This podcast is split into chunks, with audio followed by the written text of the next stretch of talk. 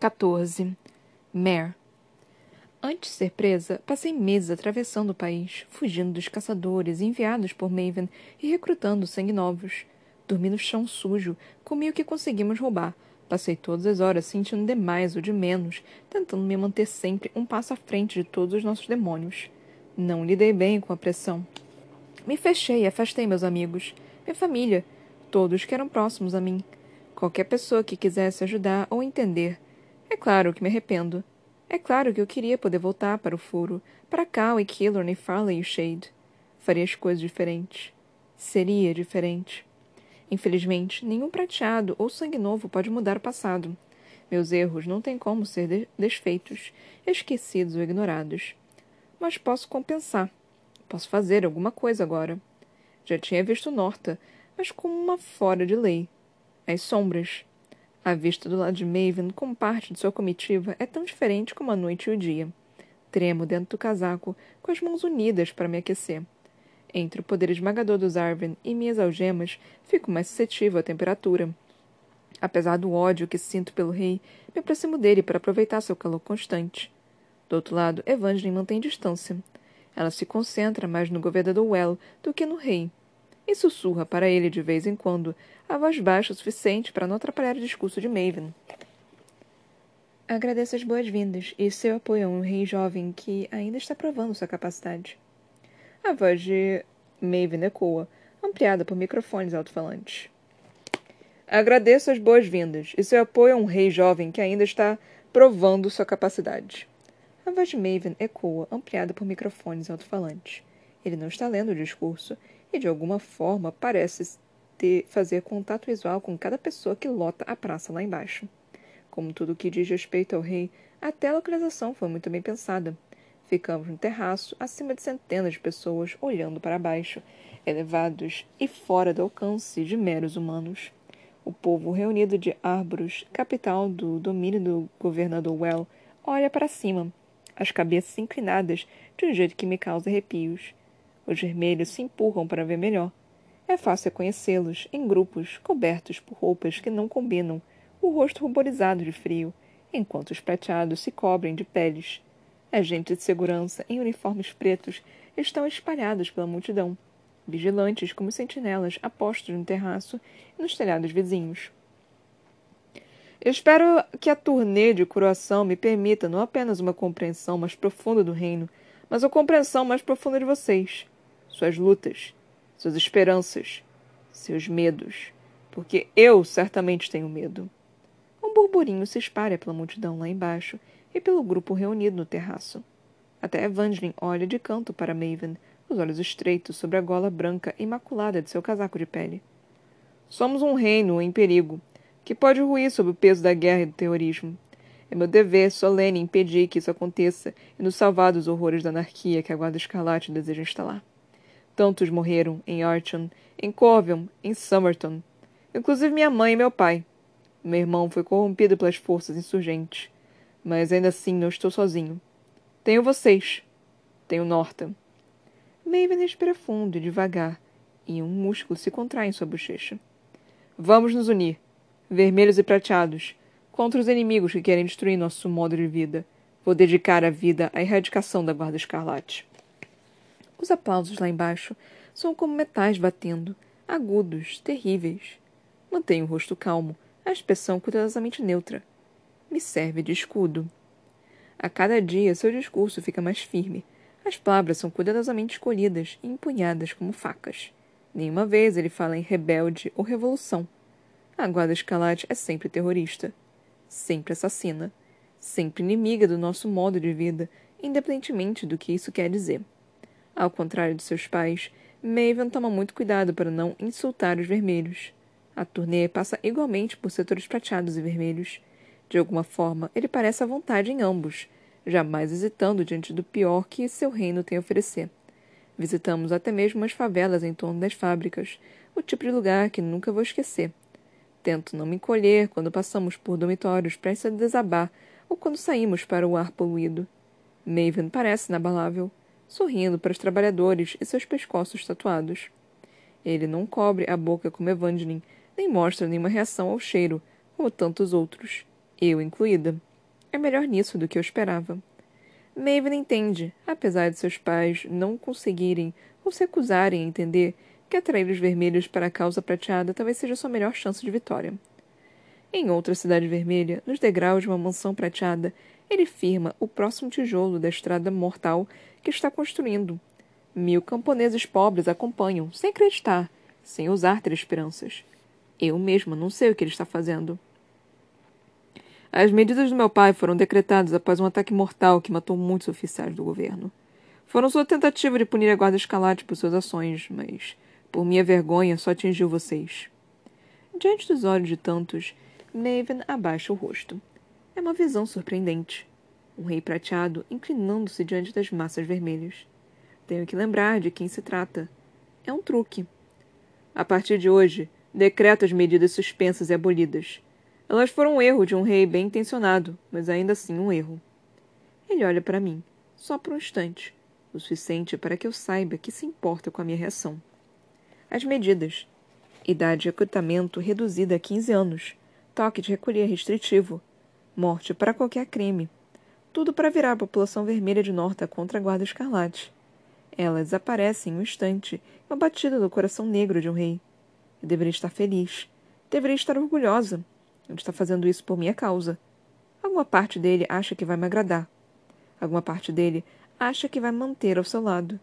Mas ver os vermelhos, meu povo, aplaudir seu opressor só me enche de pavor. Olho para baixo e vejo que minhas mãos estão tremendo. O que ele está fazendo? O que está planejando? Para descobrir, tenho que chegar mais próximo da chama que conseguir. Ele termina seus discursos andando pela multidão, apertando a mão tanto de vermelhos quanto de prateados. Passa por eles com desenvoltura. Sentinelas o rodeiam em uma formação de diamante. Samson Merandos sempre protege sua retaguarda. E me pergunto quantos sentem a mente sendo invadida. Ele é o melhor obstáculo a um potencial assassino. Evangeline e eu seguimos atrás, com os guardas, como sempre. Me recuso a sorrir, a olhar, a tocar as pessoas. É mais seguro para elas assim. Os veículos nos aguardam, os motores ronronando ociosos. Lá em cima, o céu escurece e sinto o cheiro de neve. Enquanto nossos guardas se aproximam, ajustando a formação para permitir que o rei entre no carro, apresso o passo o máximo que posso. Meu coração acelera e minha respiração forma nuvem branca no ar gelado. Maven, diga em voz alta. Apesar da multidão gritando à nossa volta, ele me ouve e para. Vira com uma graça fluida e a capa gira revelando o forro vermelho sangue. Ao contrário do restante nós, ele não precisa usar pele para se manter aquecido. Aperto o casaco para dar às minhas mãos nervosas o que fazer. Você estava falando sério? No seu próprio veículo, Samson me observa, os olhos penetrando os meus. Ele não consegue ler minha mente, não enquanto estiver usando as algemas. Mas isso não o inutiliza. Confio que minha confusão real vai ajudar a ma mascarar meus sentimentos. Não tenho ilusões no que diz respeito a Maven. Conheço seu coração distorcido e sei que ele sente algo por mim. O sentimento de que quer se livrar, mas não consegue.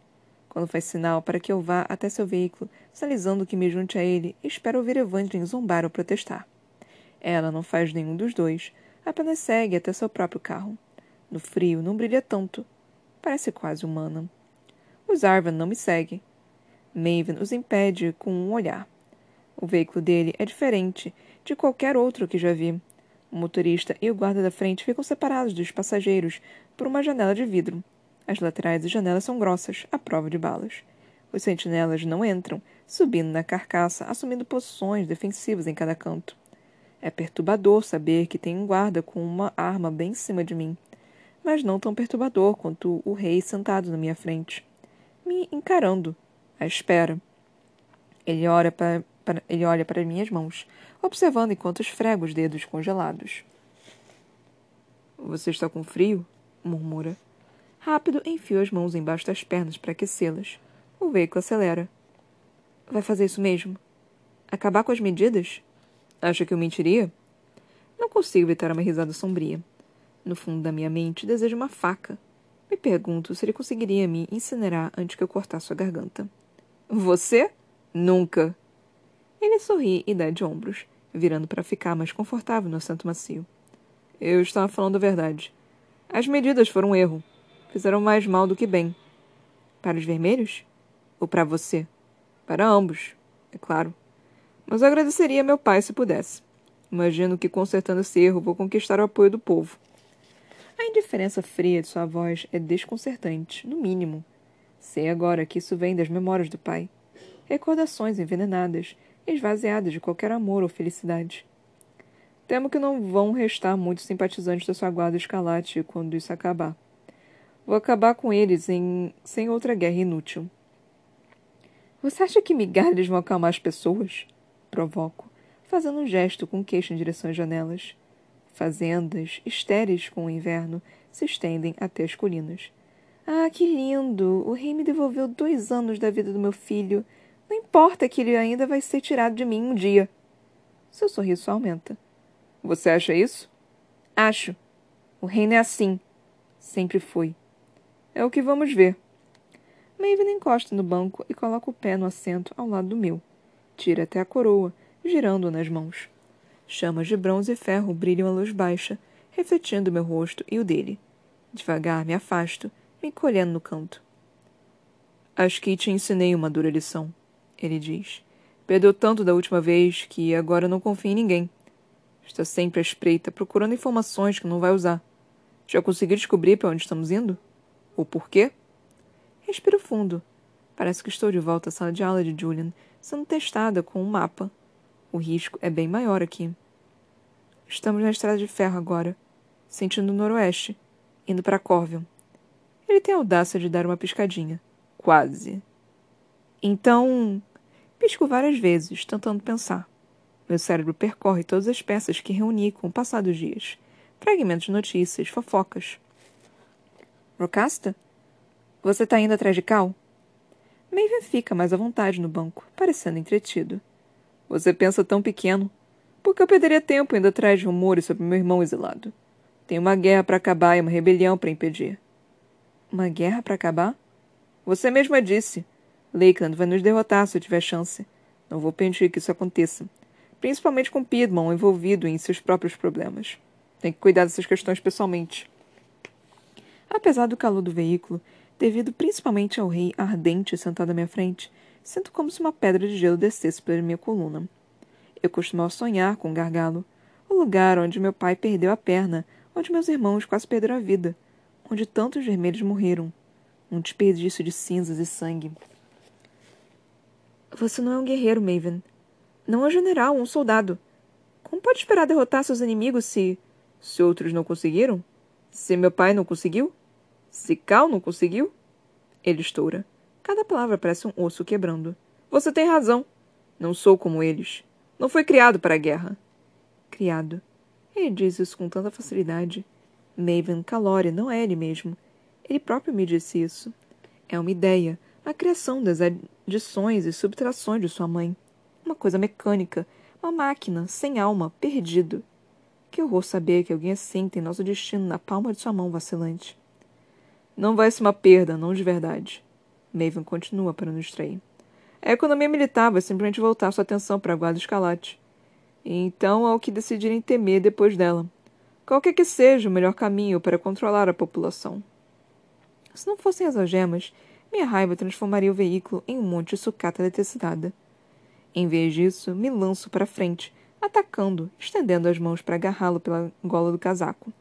Sem pensar, eu empurro, esmagando contra o assento. Maven se encolhe, em um palmo de distância do meu rosto, respirando com dificuldade. Está tão surpreso quanto eu. Não é fácil. Entro em choque imediatamente, incapaz de me mexer, paralisada pelo medo. O rei me encara, olho no olho, os cílios pretos e compridos. Estou tão perto dele que vejo suas pupilas dilatarem. Queria poder desaparecer que ele está do outro lado do mundo. Devagar, firme, suas mãos encontram as minhas. Apertam meus punhos, sentindo as algemas e o osso. Então Maven os afasta de seu peito. Deixa que me movimente, aterrorizada demais para agir diferente. Minha pele se arrepia com seu toque, apesar das luvas. Eu ataquei. Maven. O rei. Uma palavra, uma batida na janela, e um sentinela pode quebrar meu pescoço. O próprio Maven pode me matar me queimar viva. Sente. Ele sussurra com a voz afiada, me dando uma única chance. Como um gato assustado, faço o que ele manda, me encolhendo no canto. Maven se recupera mais rápido do que eu e balança a cabeça com o esboço de um sorriso. Rapidamente, de desamassa o casaco e joga para trás o cacho de cabelo que saiu do lugar. Você é uma garota inteligente, Mare. Não me diga que nunca ligou os pontos. Respiro com dificuldade, como se tivesse uma pedra no peito. Sinto calor subir de raiva e de vergonha. Eles querem nossa costa, nossa eletricidade, nossas terras, nossos recursos. Tropeço nas palavras que me ensinaram em uma escola em ruínas. A jogar pelo rosto Maven, ele se diverte mais ainda com essas palavras. Nos livros de Julian, os reis discordaram. Dois homens discutindo diante de um tabuleiro de xadrez como crianças mimadas. Eles são a razão de tudo isso. De cem anos de guerra. Achei que Julian tivesse te ensinado a ler as entrelinhas, a enxergar as palavras não ditas. Maven balança a cabeça, decepcionado comigo. Pelo jeito, nem ele conseguiu desfazer os anos de educação precária. Outra tática bem aplicada, aliás. Isso eu sabia. Sempre soube, lamentei. Os vermelhos são mantidos na ignorância. Isso nos deixa mais fracos do que já somos. Meus próprios pais não sabem nem ler. Derramo lágrimas quentes de frustração. Você sabia de tudo isso. Diga a mim mesma, tentando me acalmar. A guerra é uma artimanha, um disfarce para manter os vermelhos sob controle. Um conflito pode acabar, mas outro sempre vai eclodir. Minhas entranhas se retorcem ao perceber o quanto o jogo é viciado para todo mundo há tanto tempo. Os ignorantes são mais fáceis de controlar. Porque acha que minha mãe manteve meu pai por perto por tanto tempo. Era um bêbado, um imbecil inconsolável, cego para tantas coisas, satisfeitos em manter tudo como estava. Fácil de controlar, fácil de usar. Uma pessoa para manipular e culpar. Furiosa, limpo o rosto, tentando esconder qualquer indício das minhas emoções. Maven fica me olhando, mesmo assim, com a expressão um pouco mais suave, como se isso ajudasse. Então, que dois reinos prateados vão fazer quando pararem de jogar vermelhos uns contra os outros? Provoco. Começar a nos atirar de precipícios aleatoriamente? Sortear nomes em uma loteria? Ele apoia o queixo numa mão. Não acredito que Cal nunca te contou nada disso. Bom, ele não estava realmente procurando uma oportunidade de mudar as coisas, nem mesmo por você. Provavelmente não achava que você suportaria, ou que entenderia. Meu punho acerta o vidro à prova de balas da janela. A dor é instantânea e mergulho nela na tentativa de manter qualquer pensamento sobre Cal distante. Não posso me permitir cair nessa armadilha, ainda que seja verdade. Ainda que Cal estivesse disposto a defender tais horrores. Não! Explodo. Não! Não sou tolo, menininha elétrica. Seu tom acompanha o meu. Se vai brincar com a minha mente, vou brincar com a sua. Somos bons nisso. Eu estava com frio antes, mas agora o calor e sua raiva ameaçam me consumir. Enjoada, encosto o rosto no vidro gelado da janela e fecho os olhos. Não me compare a você. Não somos iguais. Pessoas como nós mentem para todo mundo, principalmente para nós mesmos. Quero socar a janela de novo. Em vez disso, enfio os punhos embaixo dos braços, tentando encolher. Talvez eu desapareça. A cada expressão, me arrependo mais e mais de ter entrado neste veículo. Lakeland nunca vai concordar, digo. Ouço a risada profunda em sua garganta. Engraçado, porque eles já concordaram. Meus olhos se arregalam em um choque. Ele confirma com a cabeça, parecendo feliz consigo mesmo. O governador Well facilitou uma reunião com um dos principais ministros de Lakeland. Ele tem contato no norte, é facilmente persuadido. Provavelmente porque você mantém sua filha refém. Provavelmente. Maven concorda. Então essa turnê é para isso. Solidificar o poder, criar uma nova aliança, conseguir negociações a qualquer custo. Eu sabia que era mais do que um espetáculo, mas isso. Isso eu não podia imaginar. Penso em Farley, no coronel, nos soldados de Lakeland jurados à Guarda Escarlate. O que uma trégua fará a eles? Não fique tão abatida. Estou terminando uma guerra pela qual milhões morreram e trazendo paz para um país que não conhece mais o significado dessa palavra. Você deveria ter orgulho de mim. Deveria estar me agradecendo. Pare. Ele levanta as mãos para se proteger quando cuspo nele. Preciso, preciso descobrir outra forma de expressar sua raiva. Maven resmunga limpando o uniforme. Tire minhas algemas e te mostro. Maven dá uma gargalhada. Claro, senhorita Barrow. Lá de fora, o céu escurece e o mundo fica cinza. Coloco uma mão no vidro, desejando poder atravessá-lo. Nada acontece. Ainda estou aqui. Devo dizer que estou surpreso. Ele continua. Temos muito mais em comum com Lakeland do que pensa. A mandíbula se contrai e eu falo entre dentes. Ambos usam vermelhos como escravos e munição. Maven projeta o tronco para frente tão rápido que me encolho. Ambos queremos acabar com a guarda escarlate. É quase cômico. Cada passo que dou explode na minha cara. Tentei salvar Killor no recrutamento e minha irmã acabou sendo punida por isso. Virei criada para ajudar minha família e em algumas horas já era prisioneira. Acreditei nas palavras de Maven e em seu falso coração. Confiei que Cal ia me escolher. Invadir uma, invadi uma prisão para libertar pessoas e acabei perdendo Shade. Me sacrifiquei para salvar quem amo e dei a Maven uma arma. E agora, por mais que tente combater seu reinado de dentro, acho que só pioro tudo. Como vai ser uma reunião entre Lakeland e Norton? Apesar do que Maven disse, vamos em direção a Rocasta, avançando depois de mais paradas para seu coração pela região de West Lakes. Não vamos ficar. Ou não há uma mansão adequada o suficiente para a corte Maven, ou ele simplesmente não quer. Entendo por quê. Rocasta é uma cidade militar, não uma fortaleza como Corvium, mas feita para abrigar o exército. Uma coisa feia construída com uma função. A cidade fica a muitos quilômetros das margens do lago Tarion e a estrada de ferro passa em seu centro.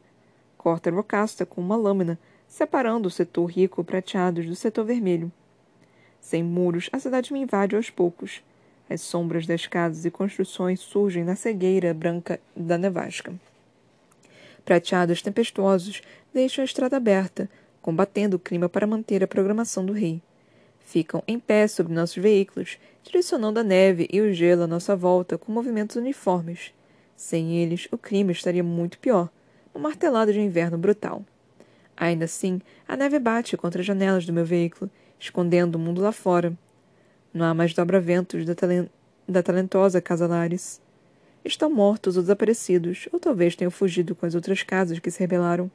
Os prateados que restaram não conseguem fazer muita coisa. Do pouco que consigo ver, Rocasta parece continuar funcionando, apesar da tempestade.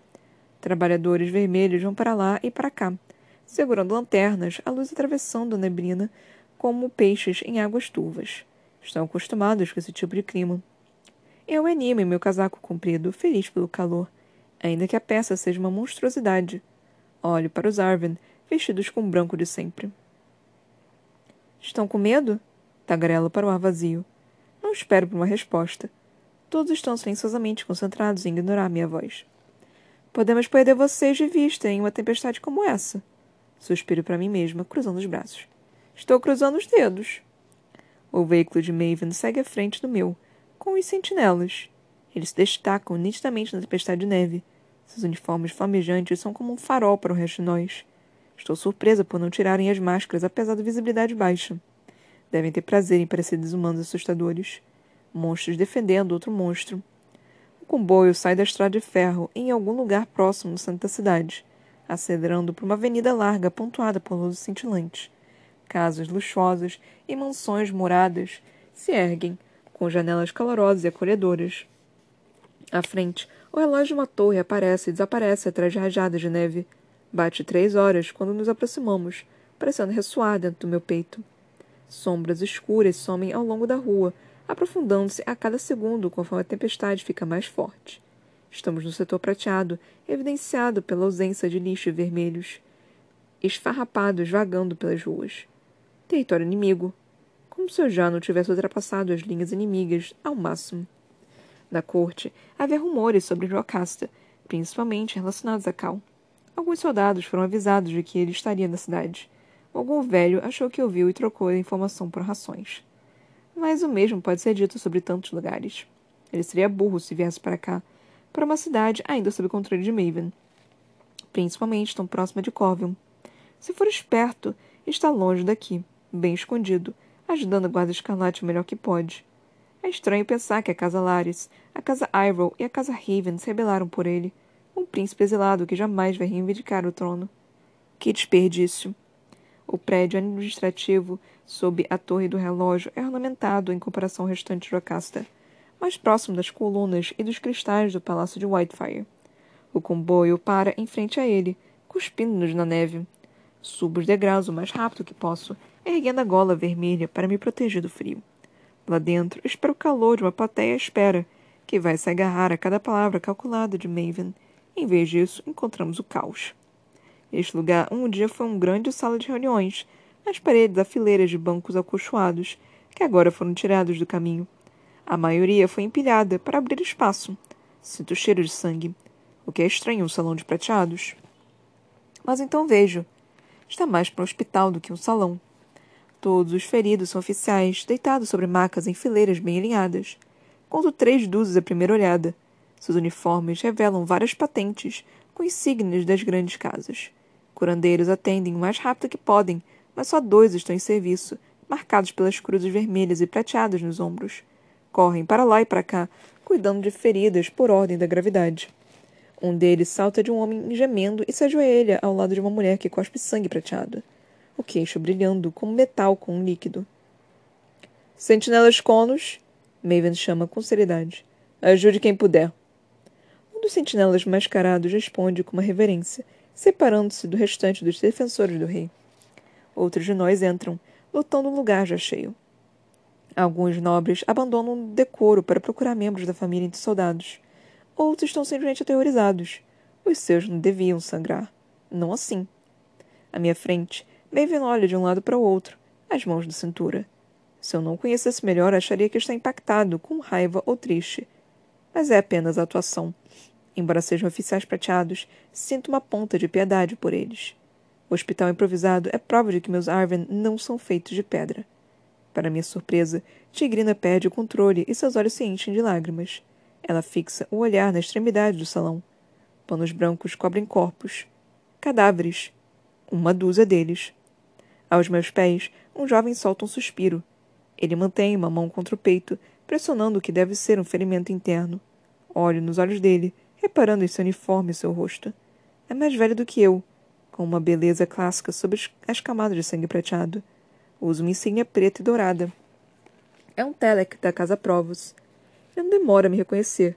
Seus sobrancelhas se arqueiam um pouco e o jovem respira com dificuldade. Sob meu olhar, treme. Está com medo de mim. O que aconteceu? Pergunto. Na barulheira do salão, minha voz não é mais um sussurro. Não sei porque ele responde. Talvez pense que vou matá-lo, caso contrário. Talvez queira que alguém saiba o que realmente está acontecendo. Corvion, ele sussurra em resposta. O oficial Provos arqueja, lutando para que as palavras saiam. Aguarda, Escalate. É um massacre. O medo transparece em minha voz. Para que lado? Ele hesita. Eu espero. Finalmente o jovem solta uma expressão regular. Ambos.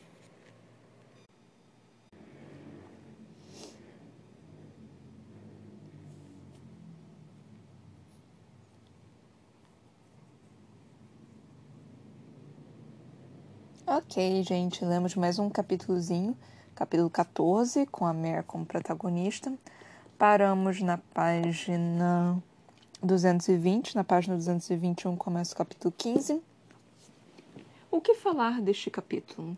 Eu não tenho certeza do que falar sobre esse capítulo. Foi um capítulo interessante. Eu não sei exatamente se teve tanta informação assim, mas foi um capítulo bem interessante. Tipo, é, teve algumas partes assim interessantes, mas não, não teve realmente muita informação, ou talvez teve muita informação. Não sei. É, eu não fiz anotações para variar. Para variar, não. Eu geralmente faço anotações, mas dessa vez eu não fiz anotações, que eu pensei que eu fosse me lembrar de tudo, mas aí eu acabei esquecendo de tudo que eu ia falar. E tinha umas três ou quatro coisas que eu queria falar sobre. Aí eu lembrei agora. A primeira coisa que eu queria falar sobre é essa questão dessa guerra. Que o Maven vai acabar com a guerra. E eu só fiquei tipo, caralho, como assim? E aí ele explicou o porquê da guerra tá acontecendo. E aí ele teve aquela meio que briga, né? Aquele, aquele, aquela discussão, né? Do, do, de, de quase que com uma dança que ele estava tendo com a Mare, né? Dessa questão de, ah, eu pensei que Julian tivesse te ensinado melhor, não sei o quê. E ele explicando, né? Do porquê, na verdade, a guerra estará acontecendo a guerra só tá acontecendo. Eu tive uma resposta. É, Deus está sempre questionando, né? De eu falar, não, essa guerra não faz o menor sentido, você está perdendo muitos recursos. Aparentemente, todos os recursos que estão sendo gastos nessa guerra são mínimas em comparação do que realmente acontece. Realmente acontece do que pode acontecer, que é que são os vermelhos crescerem.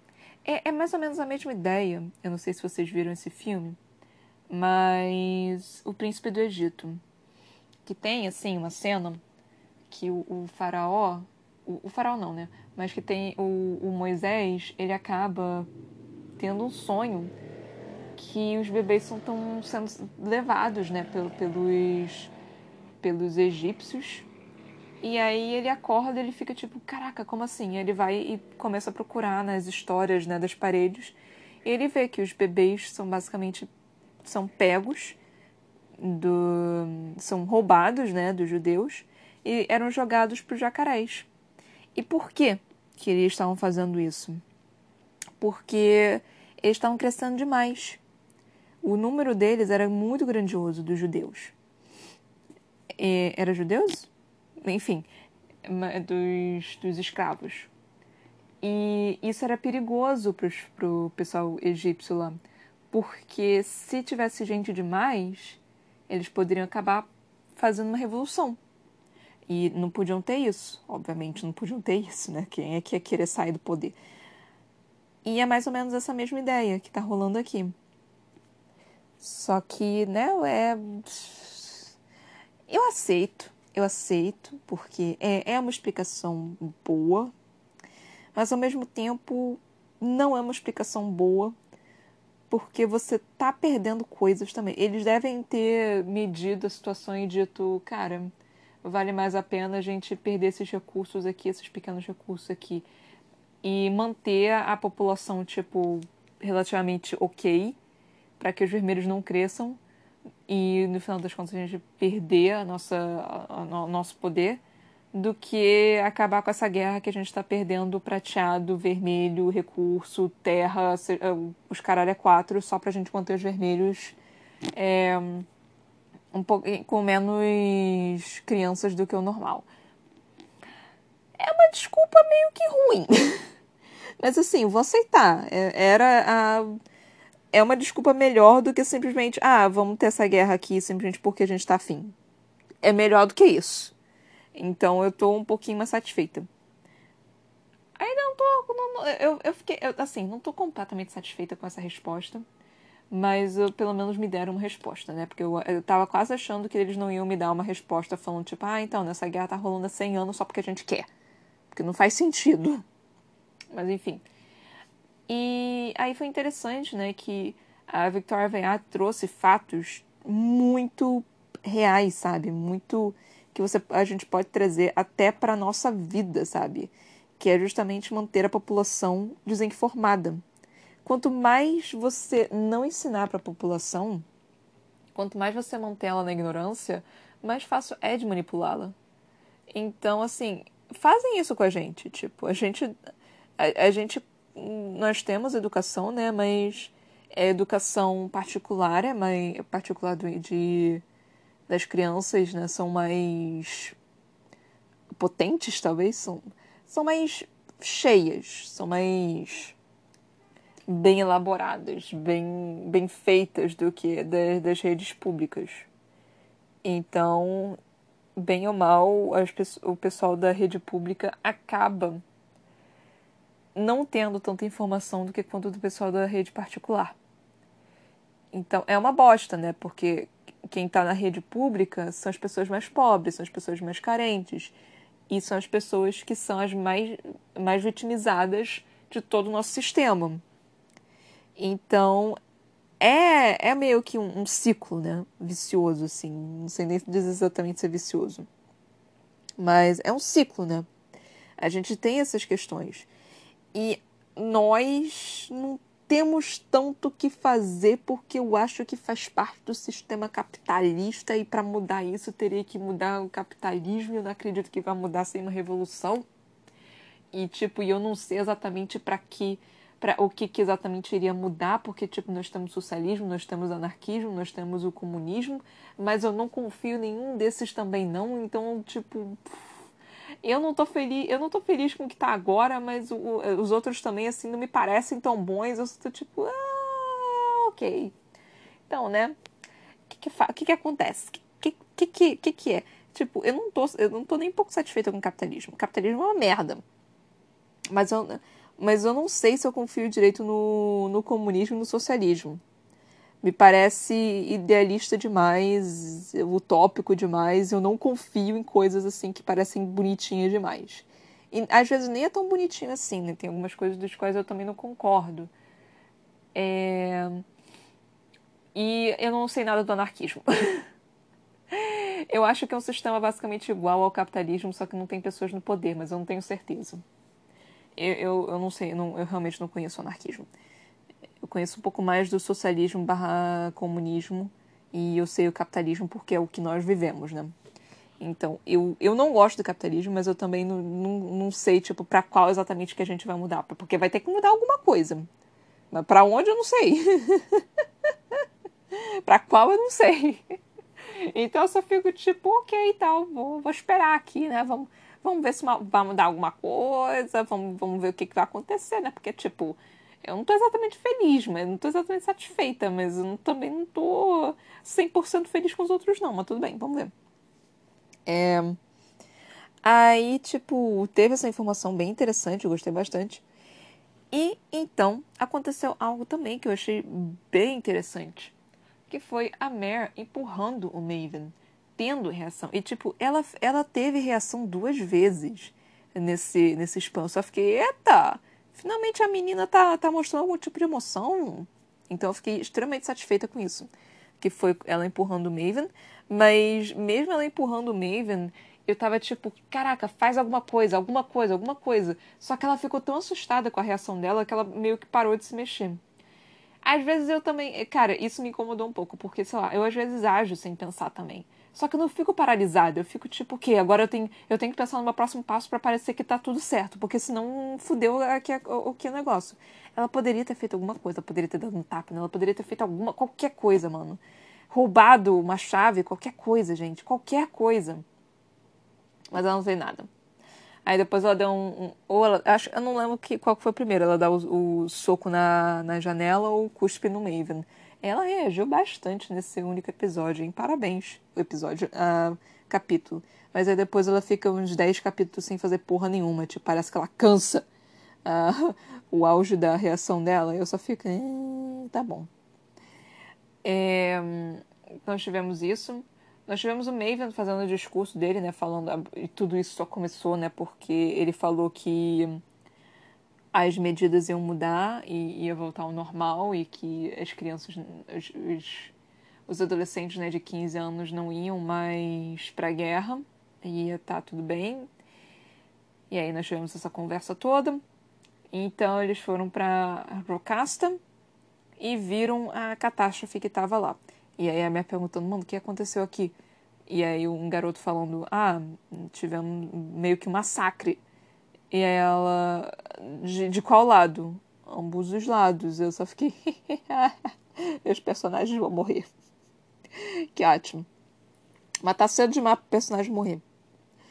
É, tá, tá, tá, ainda mais porque não, não tá tendo a Mare, então sim, os personagens principais, principais, principais não vão morrer. Morrer? Morrer. Então, por enquanto tá ok. Mas mesmo assim. Ai, Deus. Então, então foi basicamente isso que aconteceu. Não tem muito mais o que falar. Foi um capítulo relativamente pequeno. Só foram oito páginas, não tinha muita coisa o que falar. Não tinha muita coisa o que acontecer. É... Cara, vai continuar, né? Vou ter que ver como é que vai ficar os próximos capítulos. Vai ser um capítulo por vez daqui em diante por um tempinho. Porque ela colocou uns capítulos bem grandes e aí vai, vamos ter que ver como é que vai ficar. Eu espero que ela consiga colocar mais informação né, nos próximos capítulos. Mas, sei lá, gente. Esse livro, para mim, ainda tá sendo o melhor livro da saga. Ai, Deus do céu. Por enquanto, ainda tá sendo o melhor livro da saga. Ele tá muito bem elaborado. a falta de ação, né, da Mare, tipo, mesmo ela ela observando tudo, né, avaliando tudo e pensando, não, eu tenho que achar alguma forma de escapar. Ela tá demorando demais para tentar ter algum tipo de reação. Mesmo, mesmo ela, tipo, avaliando tudo, ainda assim, me é um pouco. É meio que demorado. E ela finalmente está demorando nas coisas, né? Impressionante. É um pouco demorado, é um pouco assim tá, tá demorando para ela ter uma reação. Eu sei que a Mare é demorada para ter reação. A Mare é desse tipo, a Mare não age, é impressionante. Mas fica chato, gente. E eu tô querendo que ela tenha algum tipo de reação, que ela, sei lá, pule de um penhasco, faça qualquer coisa para testar, sei lá, para provar. E, e, até quando ela tem uma reação, ela meio que para, porque tipo, parece que tipo, parece que ela que ela que ela não, não sabe, não é para ela se mover sozinha, que é uma boneca. Que aí quando ela se move sozinha, ela fica, opa, não era para me mover, desculpa. Foi assim que aconteceu quando ela atacou o Maven, sabe? Eu só fiquei, minha filha, esse era o seu momento. Berrava na cara dele e fazia qualquer coisa. Mas não, você ficou tipo, caralho, o que que eu fiz? Meu Deus do céu, o que que aconteceu? Puta que pariu, como é que eu ajo? E eu só fiquei, mulher, reage. ah, não sei. Nessa, nesse tipo de situação, aí sim eu reagiria. Não tinha, não tinha como não reagir. Porque se eu já fiz a merda, aí você faz mais ainda. Tipo, porra, você começou, você termina. Você começou, você termina. Você, você rola no chão, você rouba a pulseira, você, fa... você dá uns tapas, um tapa, um, um, um, arranha a cabeça, puxa o cabelo, eh, coloca os dedões nos olhos, faz qualquer pega a coroa e começa a bater na cabeça dele, faz qualquer coisa, mano. Dá alguma reação. E não tipo, poft. Opa, agora o que que eu faço? Porra. Fazia qualquer rolava a ele no chão, minha filha. Começava uma briga de tapa, roubava o, o. Qual é o nome? A pulseira dele que ele estaria tão indefeso quanto você. Que, tipo, Maven só é competente quando ele tem fogo. Quando ele tá sem, ele é uma criança. E você consegue bater numa criança. Você tem, você tem pulseiras, assim, que podem dar um. que podem servir de arma, sabe? Bate nele, cacete! Então é, é isso, gente. É isso que eu tenho para falar no momento. Eu espero que vocês tenham curtido o episódio. Espero que vocês estejam curtindo o livro, a saga e tudo, os meus comentários, enfim. É isso, gente. Muito, muito, muito obrigada por ter me ouvido até aqui. Até a próxima. Beijinhos e tchau, tchau.